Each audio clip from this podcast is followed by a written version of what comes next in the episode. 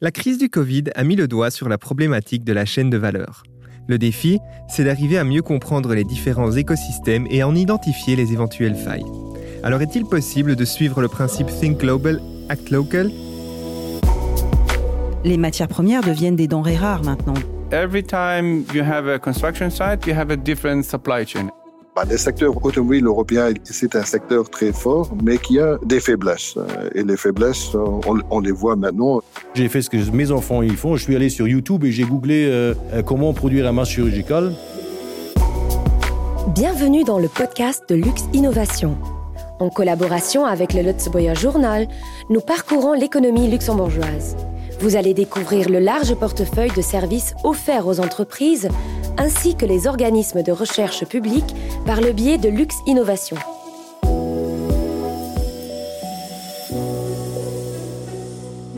La pandémie a plongé les entreprises dans une crise à tous les niveaux, qu'il s'agisse de la pénurie de matériel ou de problèmes logistiques. Dans ce contexte, le rôle de Lux Innovation était et reste de premier plan pour établir le contact avec les entreprises, surtout les plus petites d'entre elles, afin qu'elles gardent la tête hors de l'eau. À cela vient s'ajouter la nécessité de garantir la durabilité des entreprises pour rester compétitifs et d'accélérer le développement dans le domaine de la digitalisation. Caroline Muller est responsable du secteur matériaux et manufacturing chez Lux Innovation. Cela fait bientôt six ans qu'elle y travaille et en rétrospective, les effets de la crise du Covid sont indéniables. Ben, les conséquences, effectivement, ça a été euh, des retards de production, des retards de livraison, une hausse des prix effectivement, qui a été également catastrophique et qui continue avec la crise actuelle euh, en Europe centrale. Donc c'est vrai que les entreprises, euh, après la crise Covid, elles ne s'en sortent pas forcément mieux parce qu'il y a, d'autres crises qui arrivent. Donc il faut repenser effectivement la façon dont on produit en Europe. Dont on, comment peut-on protéger nos industries en Europe et, et, les redynamiser pour faire face à toutes ces crises qui étaient improbables il y a encore quelques années. C'est aussi la question pertinente quand on parle du secteur ou de l'écosystème du manufacturing. Caroline Müller nous fournit la définition. Alors clairement, le secteur manufacturing, ce sont toutes les activités dites de production. Donc on produit quelque chose. Donc ça englobe également les petites entreprises et l'artisanat. Euh, les activités de service ne font pas partie du, secteur du core business manufacturing. Et effectivement, avec notre département Market Intelligence, on a construit un mapping. Donc, on a à peu près 500, 450, 500 entreprises qui font de la production pure au Luxembourg et à peu près 350 qui font des activités de service qui gravitent tout autour de ces activités manufacturières, notamment tout ce qui touche à la digitalisation, l'informatisation, etc., etc. Dans ce secteur manufacturier, euh, on a 72% d'entreprises qui sont des PME de moins de 50 employés. Donc ça, c'est vraiment euh, très important de le dire, c'est qu'on a des très grands groupes au Luxembourg, notamment dans le domaine de la chimie ou de l'automobile, mais on a en majorité des petites entreprises et très petites entreprises qu'il faut aller euh, qu'il faut aller aider. Et euh, les, activités principales, on l'a dit, c'est tout ce qui touche à la métallurgie, les produits métalliques, la construction et euh, les processus de transformation des métaux. Ce sont vraiment les, trois secteurs principaux, les trois activités principales au Luxembourg. Ensuite, vous avez les activités euh, euh, medical device et tout ce qui est fabrication d'équipements et de machines. Le secteur du manufacturing joue donc un rôle important dans l'économie luxembourgeoise. Et il est confronté aux défis liés à la chaîne de valeur. Alors de manière très très simple, une chaîne de valeur, c'est l'ensemble des activités qui encadrent la production d'un service ou d'un produit. Donc clairement, ça part de l'extraction de matières premières euh, jusqu'à la commercialisation du produit ou du service. Donc il y, a, cinq activités principales pour une entreprise, par exemple, les opérations internes, la production, la logistique, euh, les ventes, le marketing et les activités de service. Donc c'est tout ça. C'est pas seulement une filière, c'est vraiment toutes les activités qui encadrent la mise en place, la commercialisation d'un service ou d'un produit. On a parlé à deux personnes qui se sont penchées sur un secteur spécifique. Benny Mantin est professeur en logistique et gestion de la chaîne d'approvisionnement à l'Université du Luxembourg.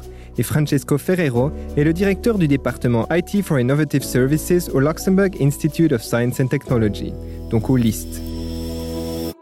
Dès le début de la pandémie, les différents instituts de recherche au Luxembourg ont participé à la Task Force de Research Luxembourg, dont une des 13 équipes qui étaient responsables pour la logistique et la gestion de la chaîne d'approvisionnement. Il s'agissait d'identifier les problèmes et les répercussions et d'en tirer des conclusions. Benny affirme que les chaînes d'approvisionnement étaient toujours exposées à des pressions avec des perturbations. Mais celles-ci sont devenues presque quotidiennes. Now the impact is almost everywhere. You don't know where it will emerge. It is affecting not only your supply that may come from different places, it also affects your demand. We have uh, lockdown, we have quarantines, we have employees are blocked from accessing their workplace and therefore some uh, supply and capacity that should uh, deliver to downstream uh, agents is uh, is blocked. We have ports that are not operating because of uh, massive disruptions. And number of people who are infected is uh, excessively high, as we have seen with with some ports in China. Then we have all the way to the final consumers. And if consumers are staying at home, suddenly the demand is shifting uh, to, to other markets. They are changing their uh, profiles. So the amount of uh, variations that decision makers have to deal with is, has been astonishing. Nevertheless, I think we have witnessed that supply chains, generally speaking, are functioning people are not starving because of uh, lack of food. We know that we have observed uh, empty shelves here and there, but the bottom line is that we are fairly resilient. Nevertheless, many are rethinking their supply chains. Cela ne signifie pas que les entreprises vont commencer à délocaliser leurs sites de production immédiatement, mais il y a des défis quotidiens et c'est un processus. Cela ne se fera pas du jour au lendemain, bien que, comme le remarque Francesco Ferrero, la guerre en Ukraine souligne encore plus les problèmes existants.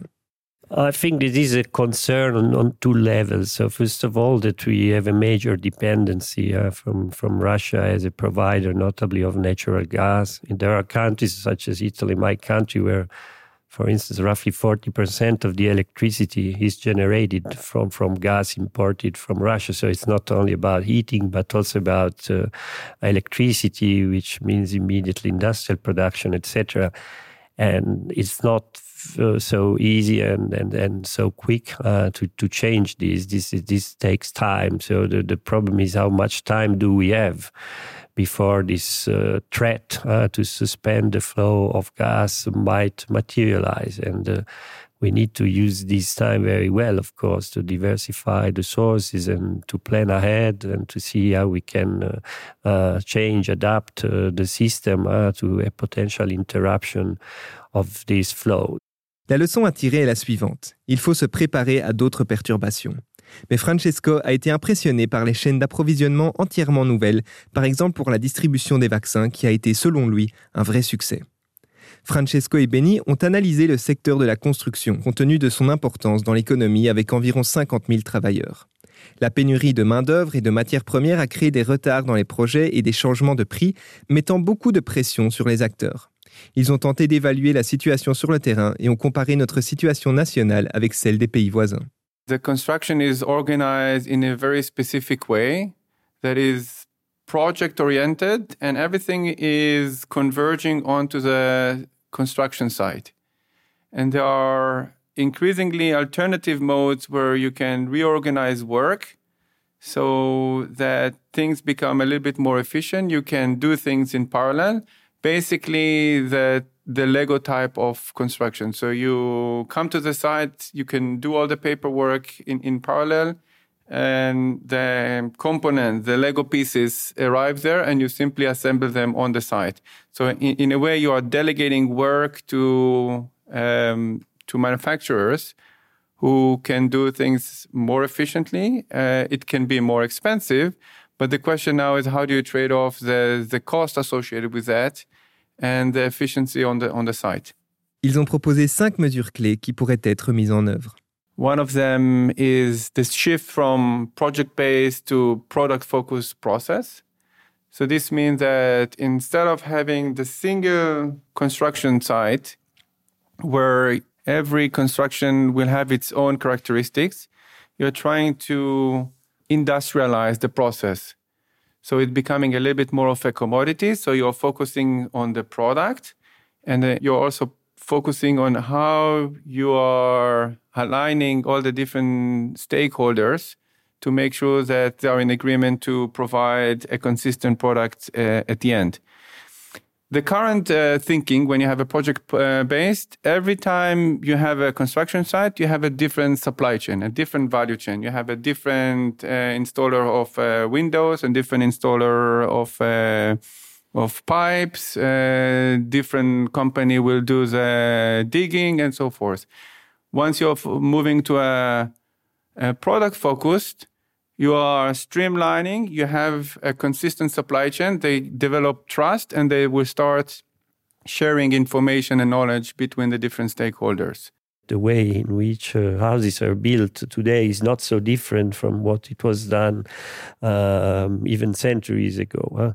You can better synchronize, you can better distribute the information across uh, this chain, and this can have a huge impact, for instance, uh, on, your ability to deliver just in time and to respect the delays and to prevent uh, delays. Because when something is delivered, uh, the actor that has to, to take the further step uh, with that element is aware that uh, this material will arrive at that specific moment. He will be there with the necessary equipment, space will be allocated on the construction site, etc. And this, unfortunately, is, is not systematically done today. And there are also other tools. Uh, we work a lot in LIST, uh, for instance, uh, with, uh, with the BIM, uh, building uh, information modeling systems uh, that can tell, for instance, what is the bill of materials that will be used to construct, to deliver a specific project with a high degree of precision. and then you can use this data in order to, to do your planning and your forecast in a more agile way. And then there are other technologies technologies, of course, 3D printing, uh, automation, drones, uh, all these things uh, start to be used uh, more and more in the, in the sector and, and show promising uh, results. Il faut établir le profil des chaînes d'approvisionnement qui sont d'une importance cruciale pour le pays et inciter les entreprises et toutes les parties prenantes à la diversification. Le prix n'est pas le seul facteur d'amélioration, comme le précisent Francesco Ferrero et Benny Mantin. It can be done bottom up and top down. So bottom up is to start from the end consumers, which we have here, and see what are the fundamental needs, and then go through the flow of goods that are uh, entering Luxembourg and the continent. And the other way around is to look at the series of raw materials where do they come from? Do we have exposure uh, to certain geographic allocations? And start doing the same exercise the other way around. In the US, they have done, they have identified a number of raw materials that they classified as being of critical importance. And I think we should do the same both ways. And I understand there is some preliminary work in this direction so that we can identify the risk and decide if we want to address, and if yes, then how.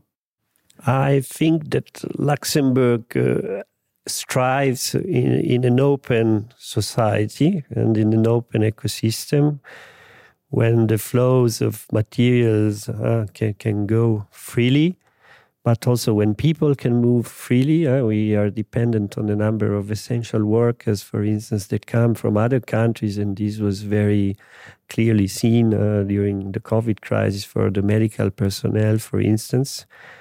And uh, therefore, uh, it should, uh, let's say, keep pushing for an open society to remain uh, the paradigm. Caroline Muller de Lux Innovation complète ses réflexions. On doit également repenser l'économie en économie circulaire, c'est-à-dire les matériaux, ben, on doit pouvoir euh, entrer dans le, dans le processus qu'on appelle des trois R, donc rénover, réutiliser et recycler. Donc chez Lux Innovation, on travaille également sur un projet sur le recyclage chimique. Donc pas à l'échelle du Luxembourg, mais à l'échelle grande région.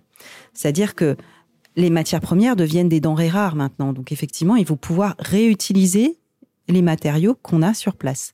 Dans la construction, on parle également de déconstruction penser à construire un, bâtiment qui va pouvoir être déconstruit et euh, dans lequel on pourra récupérer les fenêtres, les charnières, euh, peut-être les panneaux de bois.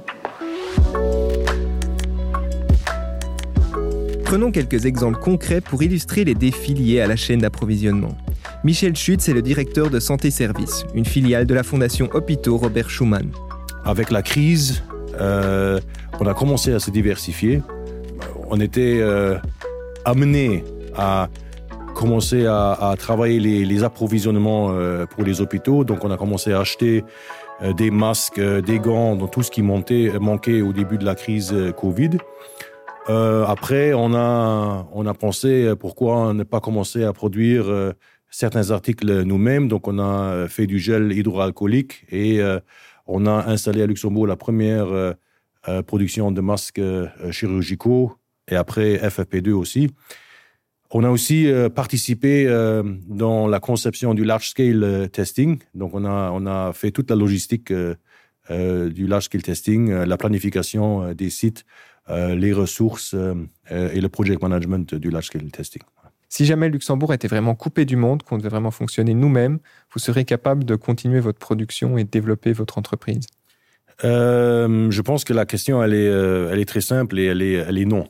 Euh, il, faut, savoir qu'aujourd'hui, euh, dans un monde globalisé, euh, environ 70% de tous les médicaments et des dispositifs médicaux euh, sont produits euh, euh, en Asie. Le plus grand producteur de médicaments euh, mondialement, personne ou peu de gens le, savent, c'est euh, les Indes. Et euh, la, majorité des produits, euh, euh, des dispositifs médicaux euh, viennent de Chine. C'est illusoire de penser qu'on on pourra euh, être, être autarque que dans les années qui viennent. Il y a des sociétés qui, euh, qui travaillent dessus pour ramener de la production, mais ça va prendre beaucoup, beaucoup d'années.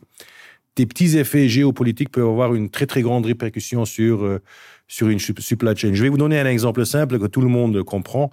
Si on transporte un, produit via avion, euh, de Chine à Luxembourg, euh, le chemin direct, il est euh, au-dessus de la Russie.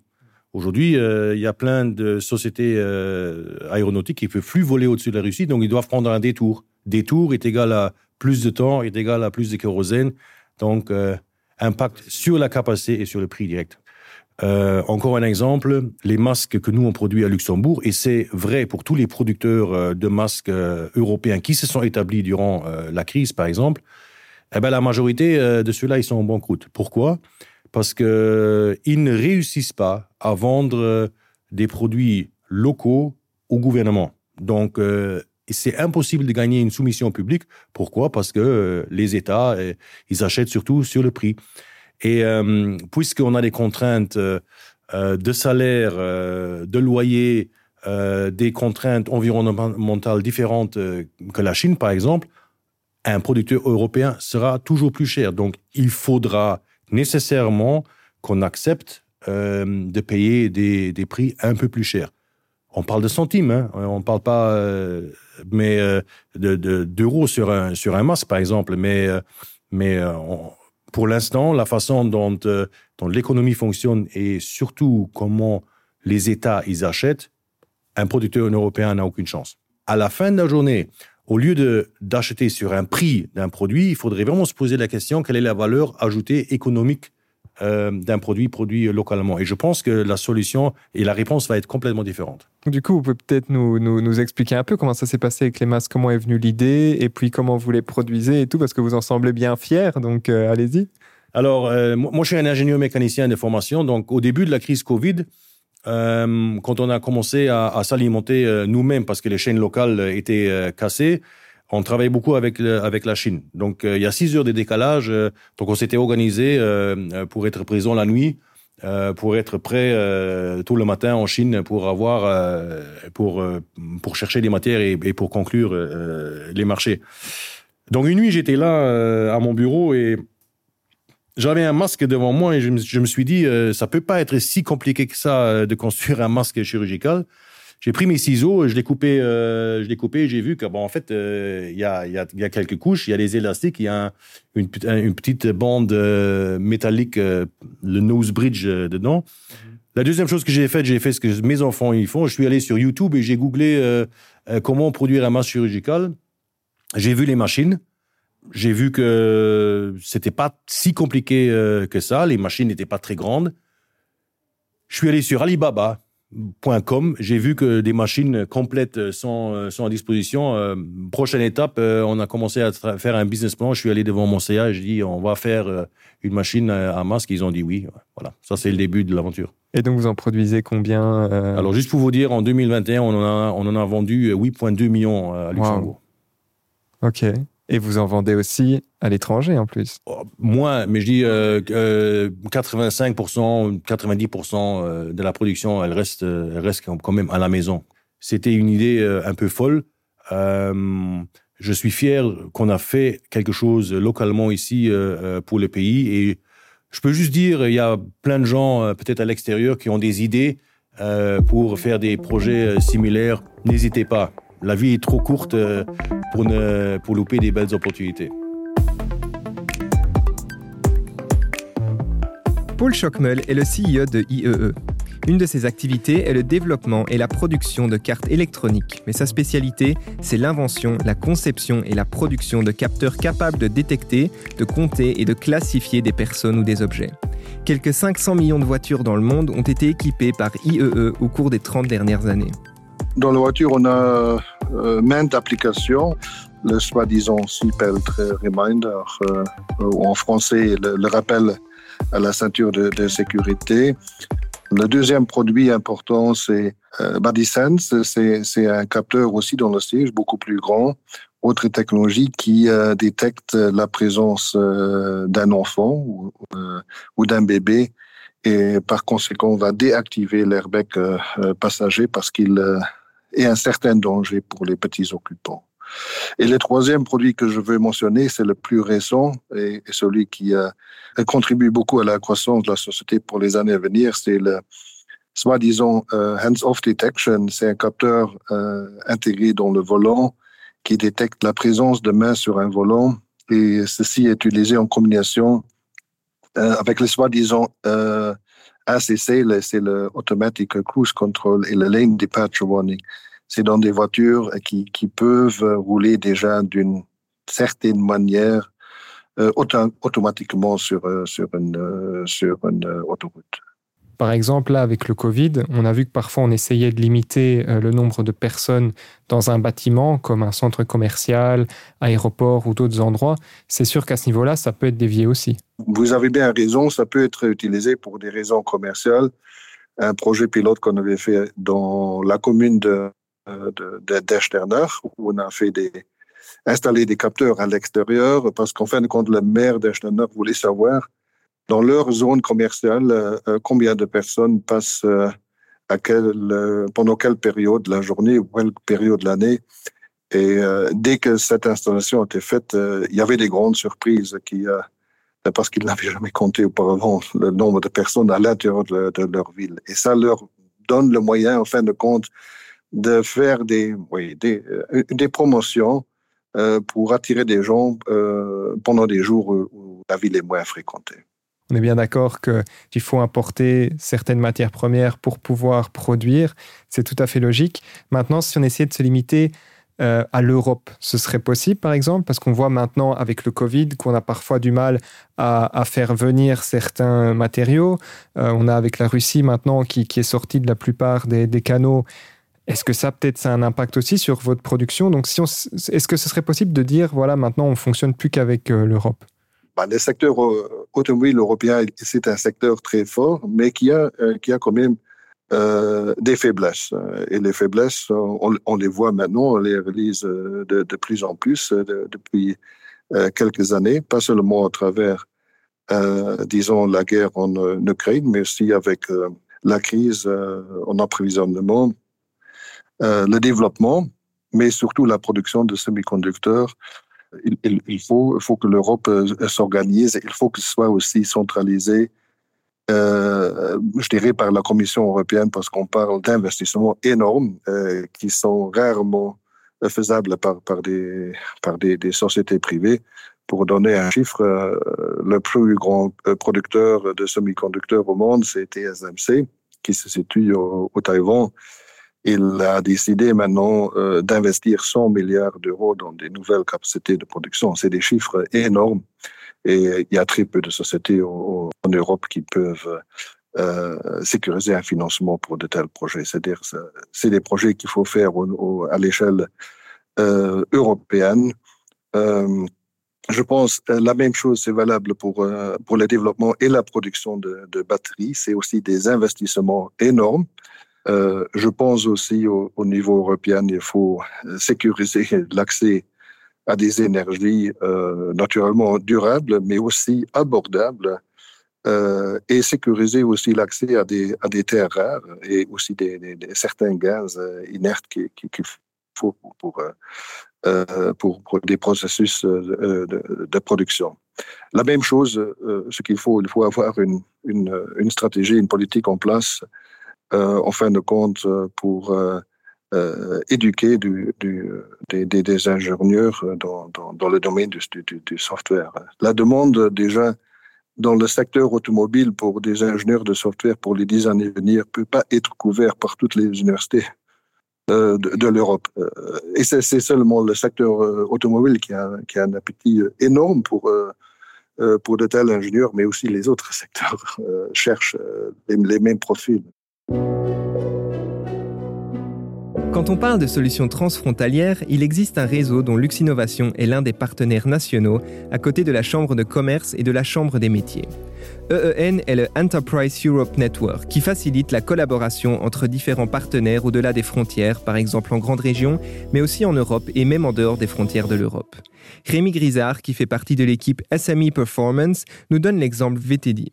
Donc VTD recherchait un partenaire technique principalement en grande région, c'est-à-dire qu'ils soient pas trop éloignés de leur, de leur bureau au Luxembourg. Et ça, dans le cadre du développement d'un nouveau produit. Donc, VTD, c'est une entreprise qui est active dans euh, tout ce qui est euh, plancher, plancher de terrasse principalement.